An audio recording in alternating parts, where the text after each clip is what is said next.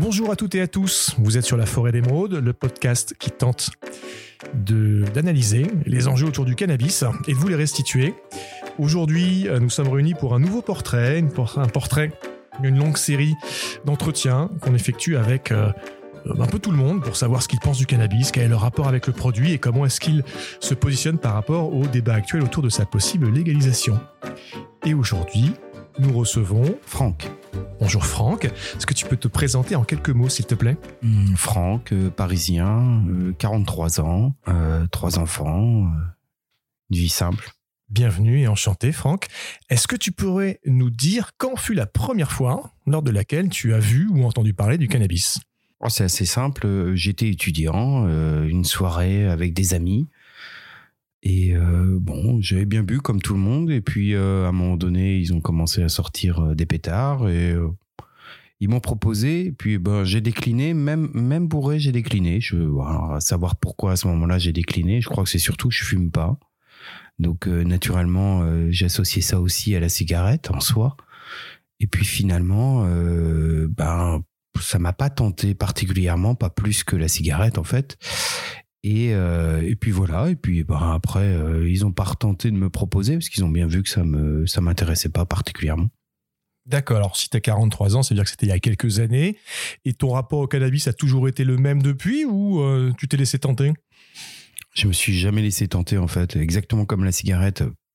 Je crois que c'était euh, c'était trop tard pour euh, pour la cigarette. Je crois que c'est à mon avis euh, aussi c'était trop tard pour pour fumer quoi que ce soit j'ai pas d'opposition pour ceux qui, qui en prennent, même si parfois euh, j'ai vu des comportements un petit peu euh, déraillés en soirée ou en fait euh, se gâcher la soirée parce que ils avaient trop fumé. En fait, ils partaient dans d'autres mondes qui, qui finalement étaient pas forcément les plus agréables. Je dis pas que c'était à chaque fois ça, et puis je dis pas qu'à chaque fois il y avait des des, cas de, de, de consommation trop forte. C'est pas pas le propos, mais pour autant, j'ai laissé mes amis continuer à en prendre sans jamais ni leur gâcher la soirée ni sans que ça me gâche ma soirée.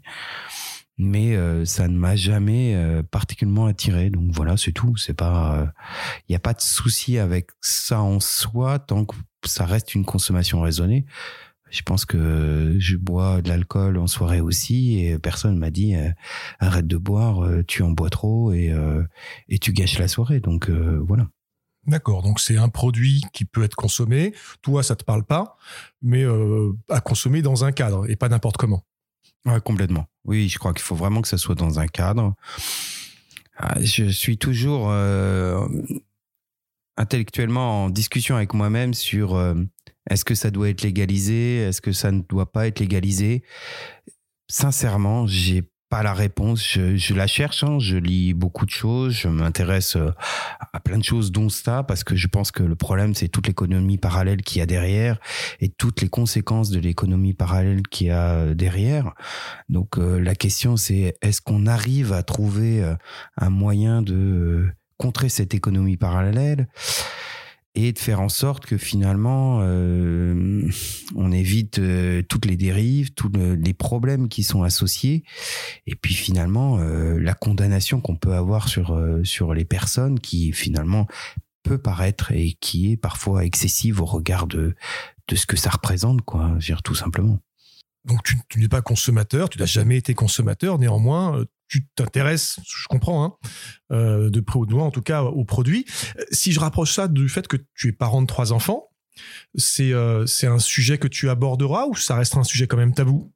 Ah non, c'est un sujet que je vais aborder. Bien entendu, c'est un sujet que je vais aborder parce que je me rends compte qu'on ne peut pas empêcher ceux qu'on aime euh, de faire des choses que nous-mêmes on n'a pas envie de faire. Ça, ça ne changera pas.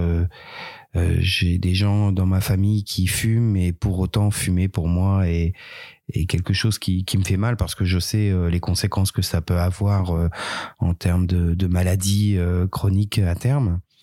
mais on peut pas changer, on peut pas changer ça. Donc le mieux c'est de faire en sorte que si jamais ils étaient amenés à vouloir vraiment essayer, qu'il le fasse dans les meilleures conditions possibles. Et puis j'espère que, personnellement en tout cas, j'espère que finalement il soit pas particulièrement attiré euh, par ce genre de, euh, je dirais pas de drogue parce que ce serait un peu dur, mais par ce genre de substance qui euh, effectivement, qui pour moi ne m'apporte me semble pas finalement euh, apporter un, un, plus à une soirée ou un plus à, à la vie. C'est mon, mon, avis. Hein. Je dis pas que, que on a et heureusement on a le droit de tous avoir nos avis. Je pense que j'ai besoin de me sentir triste, j'ai besoin de me sentir stressé, j'ai besoin euh, de, de de pas aller bien à certains moments et je me dis que euh, c'est aussi important de pas aller bien euh, à certains moments pour sentir que euh, qu'il y a d'autres moments où on est bien quoi.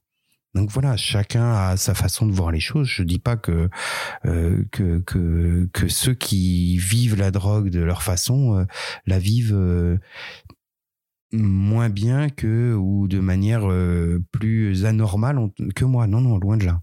C'est exactement comme l'alcool. Je pense que je suis toujours un petit peu, mais c'est, c'est, je dirais que c'est vraiment comme toute substance, on va dire qu'on, on va dire qui qui sont malgré malgré tout assez nocives à terme hein, si jamais on en prend trop.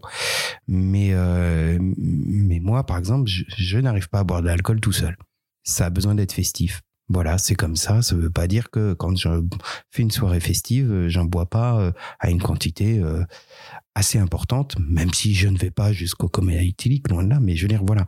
Et je pense que c'est c'est ça. Il faut faut réussir à garder un cadre qui permet de contrôler euh, le plaisir qu'on peut éventuellement avoir avec certaines choses. Voilà.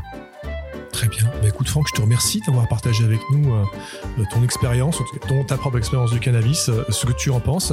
Très enrichissant d'avoir des avis un, un, peu contraires qui vont pas tous dans le même sens. Euh, a fortiori, bah, quand c'est quelqu'un qui travaille, qui est père de trois enfants et, qui va devoir incessamment sous peu en parler à ses enfants pour bah, faire de la prévention et oui. pas simplement réparer des situations qui arrivent euh, parfois malgré elles. Mm. Donc un grand merci Franck. De rien. Bonne fin de journée. Pareillement. La consommation de cannabis est illégale et dangereuse pour la santé. Information prévention sur drogue-info-service.fr.